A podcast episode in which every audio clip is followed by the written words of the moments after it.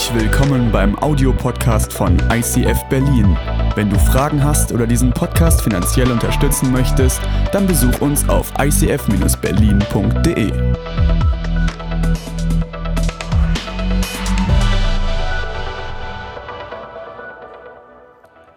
Heilig, heilig, heilig ist der Herr Zebaoth. Alle Lande sind seiner Ehre voll. Dieser Satz, den ein, ein Mann zitiert im Alten Testament, ein Prophet, der gerade etwas beobachtet hat, der gerade was erlebt hat in der Gegenwart Gottes, sind für mich so gewaltvolle, so gewaltige, so krasse Sätze, so, so inhaltsgefüllt, so bombastisch, so unbeschreiblich, so, nicht in eine Kategorie hineinpressen. Die Engel, die um den Thron Gottes herumfliegen, die, die wissen nichts anderes als diese drei Worte zu stammeln, zu flüstern, zu hauchen, zu singen. Heilig, heilig, heilig, heilig ist der Herr, Gott Zebaoth. Und sie beschreiben damit etwas, was ein Alleinstellungsmerkmal von unserem Gott ist, was ein, ein Gütesiegel, was das, das Gottesprädikat schlechthin ist, was ein Qualitätssiegel für ihn ist, was kein anderer verdient außer Gott selbst. Heilig heilig, heilig, ist der Herr, der Gott Zebaoth. Alle Länder sind voll seiner Ehre. Die Fülle von ihm, die breitet sich aus. Sie ist unaufhaltsam, die ist nicht fassbar. Und diese Fülle, die verbreitet sich in alle Lande. Und genau dieser Gott steht da und sagt, ich bin heilig. Und deswegen sollt ihr auch heilig sein. Herzlich willkommen in unserer Themenreihe zum Thema Heiliger Gott, unnahbar nah. Wir möchten uns diesen Monat in diese Spannung hineinversetzen, wie dieser Gott unnahbar ist und gleichzeitig sagt, ich möchte in dir wohnen, ich möchte mit meiner Fülle in dir einziehen, ich möchte in das hineingehen, was ich bin und dich zu dem machen, wie du von Ursprung an gedacht und geschaffen wurdest. Und ich merke, je mehr ich über dieses Thema nachdenke, ich merke, wie ich im Moment gerade von dieser Heiligkeit Gottes abgekoppelt bin, wie mich diese Heiligkeit Gottes abhängt in meinem Leben, nicht weil ich gerade ein schrecklich sündhaftes Leben führe, sondern einfach weil ich erkenne, dass ich ein Leben führe, dass ich erkenne, ich bin Mensch und Gott ist Gott. Gott sagt, ich bin heilig und ihr sollt es auch sein. Und je mehr du dich mit diesem Thema der Heiligkeit Gottes beschäftigst, stellst du fest, Gott ist heilig ich bin's nicht. Und ich, ich, ich schaffe es irgendwie nicht. Ich bin, bin abgekoppelt, ich bin abgehangen. Gott ist, ist vorausgerannt. Er ist, er, ist, er ist auf etwas hingegangen, wo wir sagen, da komme ich nie hin aus meiner eigenen Kraft. Und Gott zieht, er wirbt um dich und er sagt, ich bin heilig und ihr sollt es auch sein. Wir benutzen dieses Wort heilig super inflationär und dadurch hat es seine Wirksamkeit, seine Kraft, seine Schärfe verloren. Wir sagen, ja, der Sport ist mir heilig, das Essen ist mir heilig. Uns sind viele Dinge heilig, aber du kannst Dinge nicht als heilig erklären, sondern nur der Heilige erklärt sie als heilig. Du kannst Dinge nicht als heilig erklären, sondern nur der Heilige selbst kann Dinge als heilig erklären. Wenn du in die Bibel hineinschaust, dann begeben wir uns auf eine Reise. Dann begeben wir uns auf eine Reise durch viele Sprachen, durch viele Kulturen und wir kommen zurück auf den Ursprung dieses Wortes heilig und es mündet in drei Konsonanten. K, D, Sch. Ausgesprochen Kadosh. Kadosh, das hebräische Wort für heilig, dieses Wort, was, was so unberechenbar, unantastbar, unverfügbar, was, was du nicht, nicht beschreiben kannst, was man nur hauchen kann, was man nur stammeln kann und wo du mit jeder vermeintlichen, mit jedem vermeintlichen Versuch es zu erklären, an deine Grenzen kommst, sprachlich, gedanklich, von, von allem dem und du kommst nicht weiter und genau das drückt es aus. Genau das ist heilig, genau darin entfaltet sich die Kraft der Heiligkeit Gottes. Und wir kommen an einen Punkt, wo wir an unsere menschlichen Grenzen kommen und sich die Weite Gottes auf einmal für uns öffnet. Und vielleicht erlebst du dein Leben genauso dass du sagst, es gibt da auf der einen Seite, und wir Theologen, wir sprechen sehr gern davon, dass es etwas Transzendentes und etwas Immanentes gibt. Transzendenz ist das Übernatürliche, das nicht Greifbare, das Göttliche, das, was mystisch da hängt, das, was, das sich, hinter dem sich etwas verbirgt. Und das Immanente, das Irdische, das ist das, wo du sesshaft bist, wo du eingesessen bist, wo du sagst, da habe ich mich eingerichtet. Das ist schön. Das ist unser Leben auf dieser Erde und wir sitzen da oft drin und sehen uns nach dem Übernatürlichen, nach dem, was Gott ist und hoffen, dass es nahbar wird in uns, aber gleichzeitig fühlen wir diese Spannung und diese Distanz zwischen Gott und uns und, und erkennen unser Menschsein und denken über Gott nach und wir versuchen stammelnderweise Gott zu erkennen, Gott zu beschreiben, auf den Punkt zu gehen. Aber in der Bibel wird nicht nur Gott als Kadosh, als heilig bezeichnet, sondern in der Bibel werden Gegenstände als heilig bezeichnet. Die Stiftshütte war heilig und all die Utensilien in der Stiftshütte wurden als heilig erklärt. Die Schaubrote, die, die Dinge, die dort drin sind, sie waren, sie waren heilig. Es gibt heilige Orte in der Bibel. Der, der Dornbusch, der, der brennt vor den Füßen von Mose und der sich aber nicht verzehrt ähm, Zion als ein Ort, der in der Bibel als Kadosh, als heilig bezeichnet wird. Du findest in der Bibel Menschen, die als heilig bezeichnet werden. Menschen, die als Priester geweiht worden sind, die ausgesondert sind. Menschen, die als Propheten die Stimme von Gott mehr gehört haben als die Stimme von Menschen, die manchmal so viel lauter war als die leise Stimme von Gott. Du findest Menschen, die sich als Naziräer heilig erklärt haben. Naziräer waren Menschen, die haben keinen Alkohol getrunken, sie haben sich nicht die Haare geschnitten. Willkommen im 21. Jahrhundert. Wir sind ganz viele Naziräer Naziräer in meinem Umfeld. Sie haben nichts Totes berührt. Diese Menschen haben sich herausgesondert, um für diesen lebendigen, für diesen heiligen Gott, für diesen Kadosh, für dieses nicht beschreibbare Wesen da zu sein. Du findest in der Bibel, findest du heilige Zeiten den Sabbat, der ausgesondert ist aus dem Alltag, wo du ein Stück, wo du aufstehen kannst, um in eine übernatürliche Weise in eine andere Welt einzutreten um dann wieder zurückzugehen in deinen Alltag. Es gibt Feiertage, die ausgesandt sind und es gibt ganze Gebäude, die als heilig erklärt worden sind. Der Tempel zum Beispiel ist ein heiliger Ort. Was, was sagt dieses Wort? Wo bringt es uns hin? Wo bringt es uns an den Ursprung von dem, was es ist? Wann immer man eine Gemeinsamkeit findet zwischen den Sachen, die als heilig erklärt werden, kommst du an den Punkt, dass du sagst, ich kann nicht heilig sein. Ich kann heilig nicht machen. Ich kann mich nicht heilig verhalten. Ich kann nichts Heiliges schaffen, sondern das Wort Heiligkeit hat nichts mit unserem Wort Heil zu tun. Wir Deutschen denken immer, wenn zwei Worte im Deutschen relativ ähnlich klingen, nämlich Heil und Heilig, dann gehören sie zusammen. Und wir, wir, wir, wir denken manchmal, heilig bist du dann, wenn du innerlich heil bist an Geist, Seele und Körper. Aber es hat nichts miteinander zu tun, sondern das Wort Heiligkeit kommt von Eigentum. Das kommt in seinem Wort, in seiner ursprünglichen Wurzel. Im Hebräischen heißt es Hagios, übersetzt heilig, im Hebräischen Kadosh. Die Wurzel dieses Wortes ist, ist Eigentum, ist etwas, etwas besitzend. Heiligkeit ist Eigentum. Und zwar ist es Eigentum Gottes. Es ist dir nicht verfügbar, du kannst es nicht machen, du kannst es dir nicht nehmen, du kannst es dir nicht aneignen, du kannst es dir nicht einüben. Heiligkeit lässt sich nicht in Grenzen fassen, lässt sich überhaupt nicht fassen.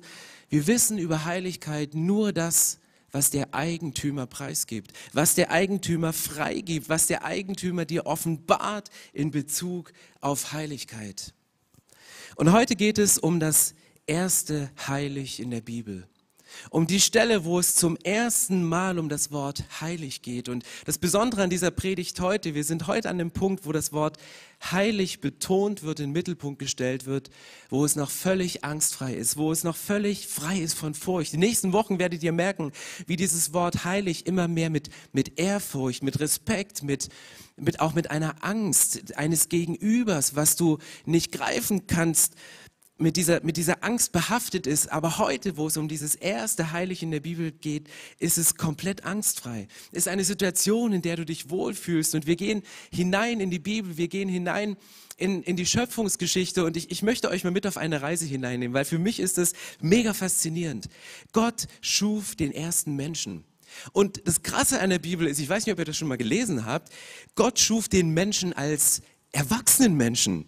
Das heißt, Adam, der Mensch, so wie er geschaffen ist, er wird von Gott als Erwachsener in die Welt gesetzt. Er hat nicht die Chance, wie ein kleines Baby geboren zu werden und sich seine Welt so langsam zu ertasten, zu erschmecken und die Bauklötzer in den Mund zu nehmen und ein bisschen Erde zu schlucken, sondern Adam, der Mensch, in dem Moment, wo er in Sekunde Null die Augen aufmacht, ist alles da, ist alles da. Das muss eine absolute Reizüberflutung für die Sinne gewesen sein. Er sieht paradiesische Farben, Formen und die Fülle, das ist auf einmal alles da und er kann sich dem nicht schrittweise nähern. Und, und er ist, er ist so, bam! Und ich weiß nicht, ob ihr euch das vorstellen könnt, so dieses von jetzt auf gleich, so von 0 auf 100, von Sekunde 0 erblickst du auf einmal alles. Die einzigen, die sich das, glaube ich, nur vorstellen können, sind Ossis aus meiner Generation, die, die die Grenzöffnung miterlebt haben. Weißt du, du bist gerade noch im Konsum und gehst durch die leeren Regale und siehst dieses vergilbte Etikett auf dieser verbeulten Blechdose und dann wird die Grenze eröffnet und du kommst ins KDW und stehst am Obststand und Formen und Fülle und du, du fasst diese, diese Früchte an, diese raue Schale der Avocado, du, du riechst an dem Pfirsich und du entdeckst da diese, diese komischen, krummen Dinger, die so gelblich sind und denkst, na, Banana. Also das ist auf einmal so, bam, Adam, er konnte die Welt nicht erfüllen, er konnte sie nicht ertasten, so wie wir, wie wir Gott erfüllen, ertasten wollen. Das geht nicht, es war einfach da. Und dann, was sagt die Bibel? Was ist das Erste, was Gott zu dem Menschen sagt? Was ist das allererste, was Gott zu dem Menschen sagt? Es ist nicht heilig. Sekunde null. Lass uns mal reingehen. Genesis 1, Vers 27. Das Erste, was Gott dem Menschen sagt, er befiehlt ihm guten Sex. Das allererste, was Gott sagt, sagte, have sex. Er sagte, seid fruchtbar und vermehrt euch. Das zweite, was er ihm sagt, alles liegt euch zu Füßen. Macht dir die Erde untertan. Es liegt dir alles zu Füßen. Du bist in der Position. Ich habe dich nach meinem Bild geschaffen. Das hat er, sagt er ihm später erst. Aber alles liegt dir zu Füßen. Dann sagt er als nächstes, äh, da ist übrigens Essen. Pflück dir's, nimm's dir vom Boden. Es ist alles da. Hier ist Essen. Und dann sagt er ihm, guten Nacht, schlaf gut. Das sind die ersten Sachen, die Gott dem Menschen sagt. Wahrscheinlich hat Gott gedacht, es ist schon eine kleine Reizüberflutung, wenn du aus dem Nichts geschaffen bist und auf einmal in so einem paradiesischen Umfeld bist. Das, das, das macht dich fertig. Und nachdem er schläft, das nächste Tag, kommt der komplette nächste Tag und da erlebst du auf einmal Kadosh. Weil der erste komplette Tag, den der Mensch erlebt auf dieser Erde, ist der Sabbat ist der ausgesonderte Tag, ist der, der Kadosh, der geheiligte Tag. Es ist das Momentum, wo du sagst, hier komme ich zur Ruhe, hier gehe ich hin. Und ich lese euch mal Genesis 2, Vers 3, das ist 1. Mose, das zweite Kapitel, der dritte Vers. Da steht, und Gott segnete den siebten Tag und er heiligte ihn, weil er an ihm ruhte von allen seinen Werken, die Gott geschaffen und gemacht hatte. Was passiert hier? Gott segnete den siebten Tag, er heiligte ihn und er ruhte von seinen Werken. Das erste Heilig in der Bibel ist eingebettet in Ruhe, ist eingebettet in Stille, ist eingebettet von einem erholsamen Schlaf, den du hattest, in einen Tag, der ausgesondert ist, der geheiligt ist. Ich glaube, dass Ruhe in deinem Leben Heiligkeit provoziert. Ich glaube, dass Ruhe in deinem Leben Heiligkeit provoziert und ich weiß nicht, ob du im Moment gerade Ruhe hast. Ich meine, viele von uns sind gerade mehr als sonst zu Hause und wir verbringen Zeit mit nichts, mit Menschen, die wir eigentlich lieben, aber die uns auch manchmal nerven, mit Momenten von einer Arbeit, die uns eigentlich Spaß macht, aber irgendwann so viel wird, dass du denkst, es geht nicht. Und nur weil wir viel zu Hause sind, nur weil wir nichts machen, bist du trotzdem ruhig? Kommst du zur Ruhe? Kommst du, kommst du innerlich zur Ruhe? Ich meine, Gott während der Schöpfungsgeschichte, das erste Mal, wo Gott ruht, ist an diesem Tag, es ist an diesem, an dem, an dem siebten Tag. Vorher ist Gott wie ein, wie ein, ein Künstler, wie ein Ingenieur, wie ein Verliebter, der, der alles vorbereitet, damit der Mensch, sein geliebtes Gegenüber, wo er seine komplette Ebenbildlichkeit hineingelegt hat, wo er sagt, ich, ich möchte das erst schaffen und bevor das nicht alles perfekt ist, bevor nicht, nicht jede Frucht an der richtigen Stelle hängt, bevor nicht jede Frucht den richtigen Geschmack, die richtige Farbe, die richtige Form hat, vorher gebe ich nicht auf, vorher gebe ich keine Ruhe. Und zum ersten ersten Mal nimmt sich Gott selbst die Ruhe, nachdem für den Menschen das perfekte Umfeld geschaffen ist. Und Gott kommt nicht zur Ruhe, bis der Mensch angekommen ist. Und du wirst nicht zur Ruhe kommen, bevor du bei Gott zu 100 Prozent angekommen bist. Und Ruhe ist essentiell. Ruhe ist so wichtig. Das erste Heilig in der Bibel ist eingebettet zwischen zweimal Ruhe zwischen Stille. Und diese, diese Heiligkeit kannst du in Ruhe entdecken. Ruhe provoziert Heiligkeit in dem Moment, wo du da sitzt und überlegst, was, was verbirgt sich denn dahinter? Was ist denn das Mystische, das nicht Greifbare, das, das das Göttliche, das was nicht von dieser Welt ist, wo du nur staunend nach oben schauen kannst, wo du mal deinen Blick hebst aus deinem Alltag und denkst, ja, ich bin zwar sesshaft und ich habe mich gut eingerichtet hier, aber da muss doch noch mehr geben. Aber was, was ist das? Wie kann ich es greifen? Wie, wie gehe ich dahin? Und, und, und du hast diese Sehnsucht nach diesem Gott und du wünschst dir die Fülle und die Form und die Farbe, du wünschst dich zurück zu paradiesischen Zuständen, du wünschst dir diese Ruhe in dir selbst wieder zurück, aber dann schreckst du auf und denkst, ich habe auch Angst. Ich habe Angst, was, was sich dahinter verbergen könnte. Ich habe Angst vor einem Gott und, und die Wurzel von Kadosh, von diesem Wort, führt zurück zu der Urangst des Menschen. Führt zurück zu einem ehrfürchtigen Davorstehen. Und ich kann mir vorstellen, dass der erste Mensch, Adam, nachdem er am Tag geschaffen wurde und das Paradies sieht, auf einmal von einer Angst übermannt worden ist, als die Sonne so langsam unterging und es kühler wurde im Garten Eden und sich der Tau legte. Und er stellt fest, ob diese Sonne wieder aufgeht, ob ich meine Augen nochmal aufmache. Und du stehst da und du genießt das Transzendente von Gott, das Übernatürliche und das Immanente, das, was du auf dieser Erde erlebst. Und du stehst in dieser Spannung und kannst sie kaum aushalten. Und es ist der Reiz zwischen etwas Neues zu entdecken und die Angst, dass das Entdeckte dir schaden könnte, dass das Entdeckte dich kaputt macht. Aber diese Angst, die, die, die führt dich dahin. Die Natur, die für dich geschaffen ist, das Paradies, was für dich so angelegt worden ist, dass du dich dran wohlfühlen kannst. Dieselbe Natur, die, die bäumt sich gegen dich auf. Die hat dieses, dieses Schicksalhafte, dieses Zerstörerische, dieses Kaputtmachende. Und auf der einen Seite genießt du die Natur, auf der anderen Seite flößt sie dir den größten Respekt ein. Und gleichzeitig hast du diesen, diesen fast gleichgültigen Kreislauf der Welt, dass die Sonne untergeht und wieder aufgeht. Dass auf dem Grab von Verstorbenen die Blumen einfach weiter wachsen und dass die Lebenden auch ohne ihre Verstorbenen weiterleben. Auf der einen Seite hast du diese Spannung von Begeisterung und, und Angst, auf der anderen Seite dieses Beständige, dieses Göttliche, dieses immer und immer Wiederkehrende. Die Frage, die sich stellt, was verbirgt sich hinter diesem Vorhang?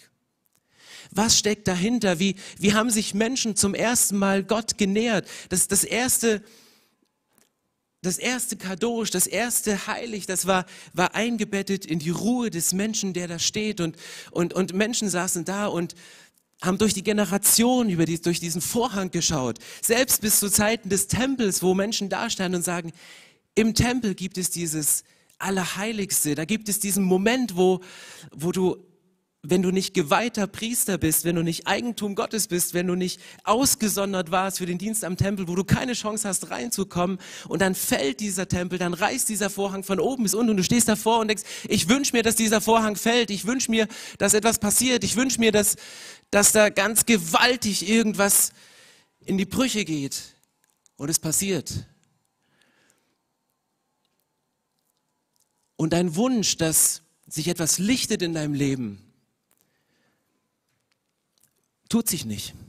Und dann gehst du hin und denkst, ja, ich, ähm, ich, ich, ich guck doch mal rein, ich, ich ent, enthülle mal etwas, ich enthülle mal etwas, was, was nicht von dieser Welt ist und ich sehe auf einmal Dinge, die ich vorher nicht gesehen habe.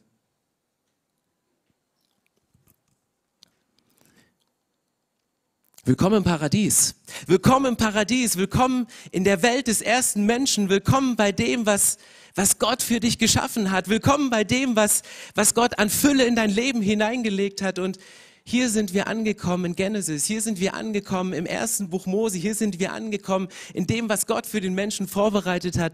Der Mensch, er, er, er sitzt vielleicht noch sprachlos in dem Moment und sagt, Alter, ich kann es gar nicht fassen, diese Form, diese Fülle und diese Farben. Und, und Gott sagt, all das habe ich für dich geschaffen, all das darfst du essen. Du darfst die Früchte nehmen, du darfst das Leben nehmen, du darfst das Leben genießen, du kannst, kannst alles nehmen, was irgendwie passiert.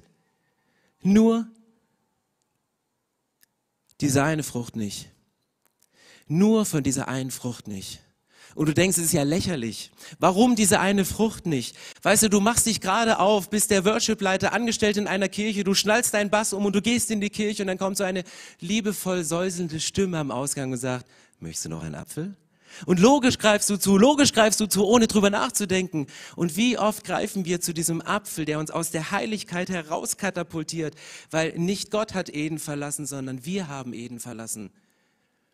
Wir haben die Heiligkeit Gottes verlassen. Warum hat diese Frucht, warum hat sie so eine gewaltige Kraft, warum hat diese Frucht so eine gewaltige Auswirkung auf das Schicksal von uns Menschen? Warum trennt uns diese Frucht von der Fülle? Gott sagt, diese Fülle ist einfach da, greif doch zu und wir schauen auf diese eine Sache. Mit dieser Frucht, die Eva nimmt und sie Adam überreicht, macht Gott eine krasse Erfahrung, die er vorher noch nicht gemacht hat. Die ganze Schöpfung über findest du ein und dieselbe Formulierung und diese Formulierung war, und er sprach und es ward. Und er sprach und es wurde. Und er sprach, es werde Licht und es wurde Licht. Und er sprach, es gibt eine Trennung zwischen Wasser und Erde und, und es war.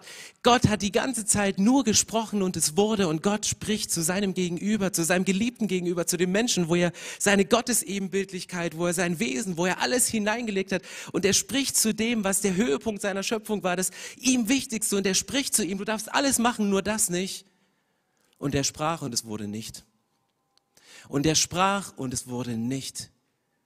Das erste Mal, dass Gott ein Nein erlebt, das erste Mal, dass Gott erlebt, wie sich sein eigenes Geschöpf gegen ihn aufbäumt und sagt, willst du noch einen Apfel? Und du greifst zu und du nimmst ihn und er ist weg. Und du hast überhaupt nicht mehr den Blick für den Rest und, und, und du siehst gar nicht mehr, was das, Ganze, was das Ganze ausmacht. Und dann merkst du, wie du in diesem Leben heruntergebrochen paradiesische Zustände erlebst. Du hast die Fülle, die Gott dir versprochen hat. Gott hat alles für dich vorbereitet. Gott hat dir alles gegeben. Aber es ist der Kampf, der in dir ist. Es ist der Kampf, dass du Eden verlassen hast. Es ist der Kampf, dass du das Paradies verlassen hast. Es ist der Kampf in dir, dass du mit Gott leben willst, dass du für Gott leben willst, dass du aus Gott heraus leben willst, aber merkst, du kannst es nicht, weil willst du noch einen Apfel? Und du greifst zu dieser Frucht. Und für Gott war es nicht nur das Greifen zu etwas, wo er gesagt hat, ja schön, das fehlte noch in der Schöpfung, sondern es war ein Nein, dass der Mensch von dem Baum der Erkenntnis des Guten und Bösen nimmt. Zum Glück hat er nicht vom zweiten Baum, vom Baum des Lebens auch noch die Frucht genommen, weil sonst wäre dieser Zustand ewig gewesen. Sonst wäre dieser Zustand ewig geblieben. Und weil dieser Zustand nicht ewig bleibt, wir Menschen haben das Paradies verlassen, wir Menschen haben Eden verlassen und wir Menschen sind rausgegangen. Wir haben uns aus der Gegenwart Gottes entfernt. Wir haben uns die Gegenwart Gottes von ihr distanziert. In der lateinischen Sprache gibt es, die einen sagen, es ist ein Rechtschreibfehler, es ist ein Übersetzungsfehler, aber das lateinische Wort für das Böse heißt malum. Und das lateinische Wort für Apfel heißt Malus. Es ist dieser eine kleine Buchstabe, es ist dieses eine, diese eine kleine Änderung, Endung, die etwas, was augenscheinlich gut ist, dich zu dem Bösen verführt, dich in die Distanz bringt, dich aus der Beziehung zu Gott rauszieht, dieses, dieser zischende S-Laut, den du von der Schlange sehr gut kennst und die immer im richtigen Moment dir dann wieder in dein Hirn zischt, wo du denkst, ich kann es gerade nicht gebrauchen. Willst du noch einen Apfel? Und wir greifen zu und wir gehen da raus. Aber heilig ist das Zentrum, heilig ist genau dieses Zentrum. Und dann liest du in Römer 8 von dieser Spannung, liest du in Römer 8 von diesem Kampf. Und ich, ich nehme ein paar Sachen raus aus Römer 8, ich habe ihn hier nicht aufgeschrieben. Aber du, liest in Römer 8, wie es uns geht. Du liest in Römer 8, wie es dir geht. Da steht, dass die Schöpfung sehnsüchtig darauf wartet, erlöst zu werden. Es ist die Rede davon, dass die Schöpfung der Vergänglichkeit unterworfen ist. Und du erlebst das an deinem eigenen Körper, wenn du morgens aufwachst, der Rücken wehtut oder du wieder Kopfschmerzen hast oder du merkst, ich, ich würde gerne Höchstleistung bringen im Sport, aber deine Lunge macht es irgendwie nicht mehr mit. Und du merkst, der Kampf ist irgendwo da. Die Schöpfung ist der Vergänglichkeit unterworfen. Und die ganze Schöpfung, so schreibt die Bibel in Römer 8, die seufzt, die stöhnt, die, die, die lechzt danach, erlöst zu werden. Und wir seufzen innerlich und Gott seufzt innerlich. Gott sagt, ich möchte die Schöpfung wiederherstellen. Und genauso wie es hier in Römer 8 beschrieben ist, genauso fühlt sich das menschliche Leben an, wenn es von Kadosh, von Heiligkeit getrennt ist. Genauso fühlt sich das Leben an, wenn du nicht in Kadosh, wenn du nicht in Heiligkeit lebst, wenn du nicht das Gottprädikat dir von ihm für dein Leben verleihen lässt. Und es wird für immer ein Kampf für dich sein. Es wird für immer ein Kampf für dich sein, weil wie endet die Geschichte in 1. Mose im zweiten Kapitel, wie endet diese Geschichte? Der Mensch erlebt die Fülle in Form, Farbe und allem, was es irgendwie gibt. Aber der Mensch muss Eden verlassen. Der Mensch muss aus diesen paradiesischen Zuständen rausgehen. Und Gott sagt, ich stelle einen Engel, der an dieser Pforte steht. Und dieser Engel, der wird das Paradies beschützen. Dieser Engel wird das Paradies beschützen, weil das das Heilige, das darf nicht besudelt werden. Und das Krasse ist, Gott, es macht nichts an Gottes Schönheit, es macht nichts an Gottes Schönheit, wenn der Mensch seine Schönheit verliert. Es ändert sich nichts an dem Bild von Gott, wenn wenn das Ebenbild verzerrt ist, wenn das geschaffene Ebenbild von uns Menschen eigentlich nur noch eine Fratze ist, wenn das, was wir repräsentieren wollen, nicht mehr Gott repräsentiert, sondern unsere Sehnsüchte, unsere, unsere Süchte und das, was wir, was, was wir, was wir nicht wollen. Gott stellt diesen Engel an die an das Tor von dem Paradies, an das Tor von Garten Eden und, und er steht da und er hält dieses Schwert hoch und sagt, ich beschütze meine Heiligkeit. Und dann denkt Gott aber drüber nach und sagt, so war es nicht gedacht.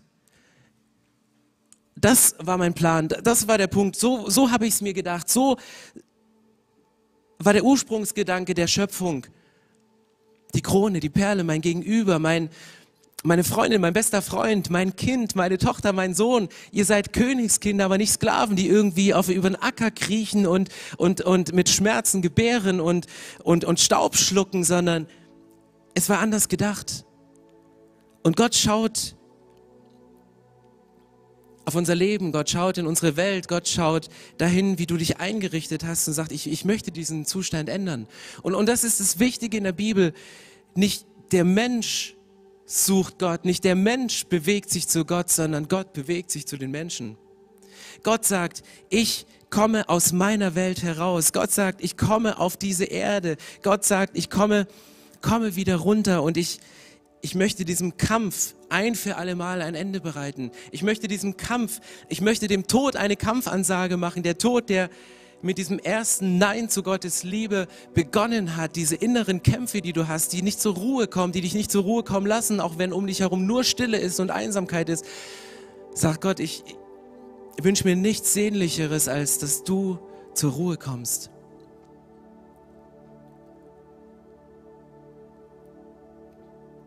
Und Gott kommt nicht eher zur Ruhe, bis du bei ihm angekommen bist. Und du kommst nicht eher zur Ruhe, als du bei Gott angekommen bist. Und deswegen sagt Gott, ich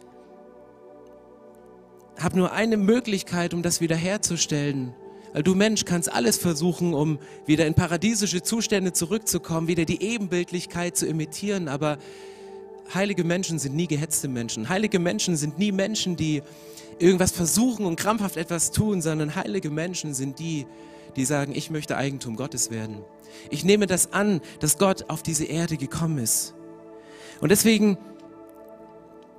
schickt Gott Jesus ans Kreuz und sagt, ich will den Kampf in dir ein für alle Mal beenden. Ich will diesen Kampf ein für alle Mal ein, ein Ende setzen.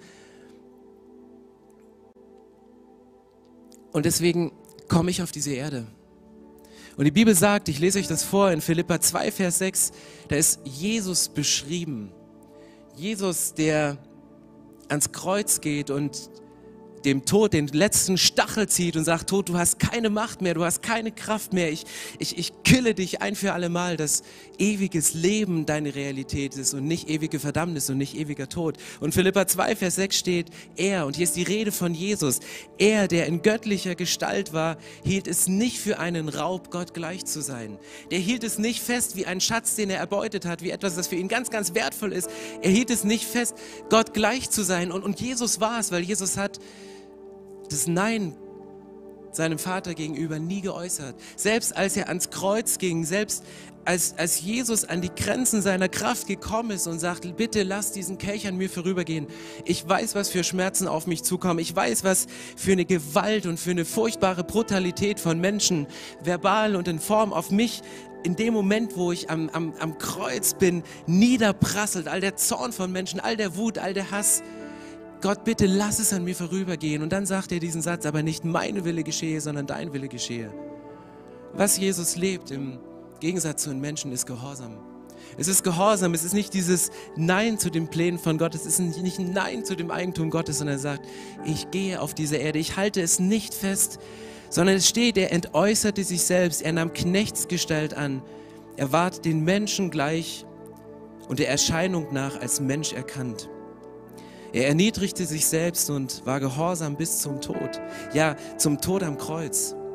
Darum hat Gott ihn auch erhöht und ihm einen Namen gegeben, der über alle Namen ist, dass in dem Namen Jesu sich beugen sollen aller derer Knie, die im Himmel und auf Erde und unter der Erde sind, und alle Zungen bekennen sollen, dass Jesus Christus der Herr ist, zur Ehre Gottes, des Vaters.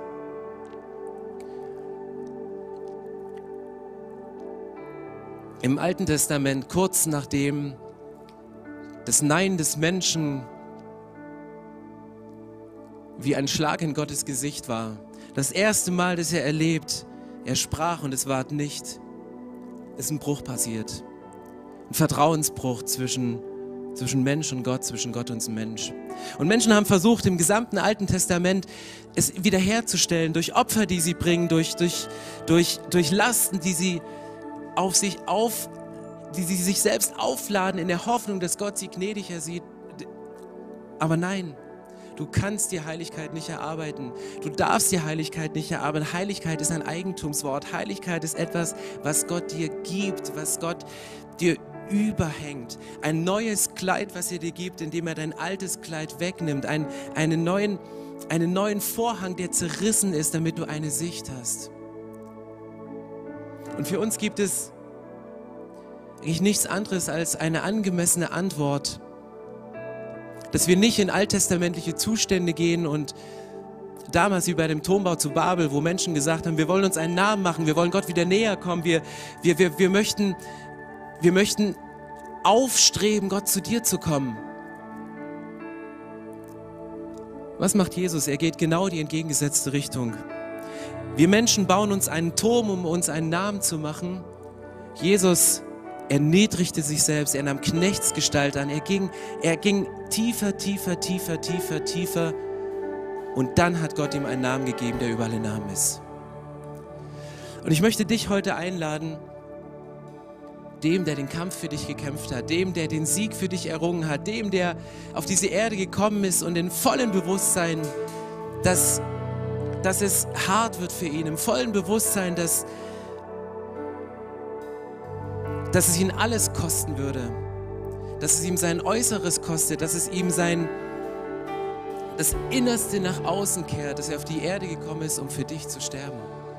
Und das ist Jesus, der ans Kreuz gegangen ist, der sagte, ich, ich nehme es auf mich und ich gebe dir die Chance, dass du wieder eintreten kannst in die Heiligkeit, dass du wieder eintreten kannst in den Zustand der Gottesnähe. Und du musst nicht aus dem Zustand der Gottesferne agieren, sondern du kannst aus dem Zustand der Gottesnähe herausgehen.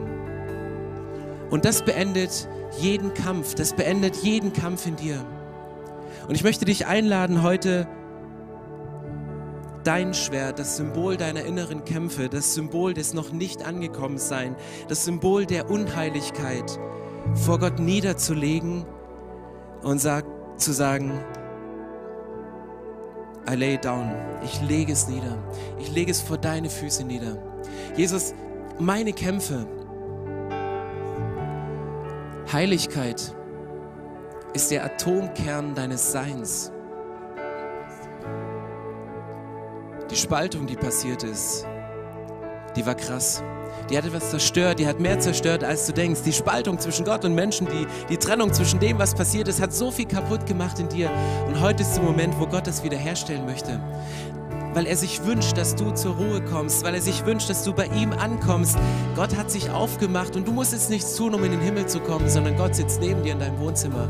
Gott sitzt neben mir auf dieser Bühne. Gott ist unnahbar und gleichzeitig sagt er, ich will bei dir einziehen, ich will in dein Herz einziehen, ich möchte den Moment jetzt genießen, wo ich dich wieder umhüllen kann, wo ich mein Angesicht in dir wieder leuchten kann, wo ich meine Gottesebenbildlichkeit, wie sie wieder durch dich strahlen kann. Und Gott lädt dich ein mit diesen vier simplen Symbolen, die die Bibel ausspricht. Dem Herz, der Weggabelung, dem Kreuz und im Anker für die Ewigkeit ein Gebet zu sprechen.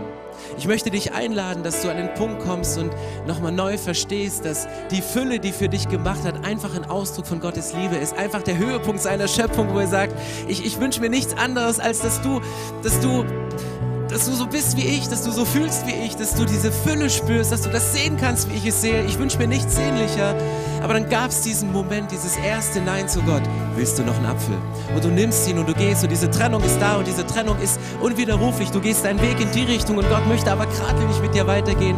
Und deswegen kommt Jesus auf die Erde und sagt, deswegen habe ich das Kreuz auf diese Erde gerammt und ich gehe ans Kreuz für dich und ich sterbe am Kreuz für dich, damit du deine inneren Kämpfe, dass du dein Schwert, deine deine Anfechtung, das, was sich gegen dich aufbäumt, das, was du nimmst, um gegen Menschen zu kämpfen, um das, um, um, um das wiederzunehmen, weil dein Kampf ist beendet. Komm zur Ruhe bei mir und verbringe eine Ewigkeit mit dir.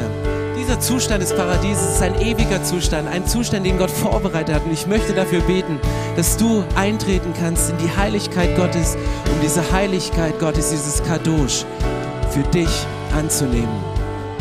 Heiliger Gott, ich danke dir, dass du so heilig bist und dass selbst die unheiligsten Momente in unserem Leben nichts von deiner Schönheit rauben, nichts von deiner Liebe wegnehmen, nichts von dem wegnehmen, was du für uns getan hast, nichts von dem wegnehmen können, nichts trüben können, keinen Schatten bringen, keinen Vorhang davor hängen. Ich danke dir, Jesus, dass du auf diese Erde gekommen bist, um für uns zu sterben. Ich danke dir, dass du gehorsam warst bis zum Tod. Ich danke dir, dass du gehorsam warst und den, den, den Kelch, des Leides bis zur Neige ausgetrunken hast, dass du im letzten Moment gesagt hast, ich gehe diesen Weg zu Ende, weil ich, der lebendige Gott in Menschengestalt, hier bin, um, um etwas zu schaffen, was euch Menschen nicht möglich ist. Ich danke dir, dass du uns in deine Ewigkeit mit hineinnimmst. Ich danke dir, dass du, dass du einen Raum geschaffen hast, wo wir eine Ewigkeit mit dir in diesem Garten wandeln können. Ich danke dir, dass Vertrauen wiederhergestellt wird. Ich danke dir, dass, dass dein Vertrauen zu uns wiederhergestellt ist. Und ich